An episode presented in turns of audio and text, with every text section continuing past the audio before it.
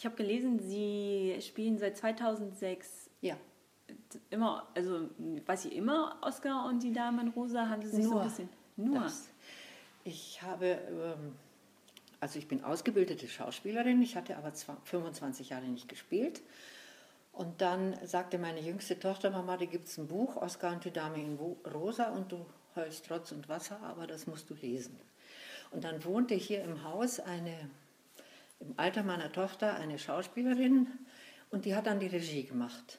Und dann haben wir drei Monate äh, geprobt haben in diesen drei Monaten den, den Text ziemlich äh, zusammengestrichen, wobei ich sagen muss, dass, dass äh, die ganzen Dialoge wörtlich aus dem Buch sind. Also wir haben nur weggelassen, wir haben nichts verändert.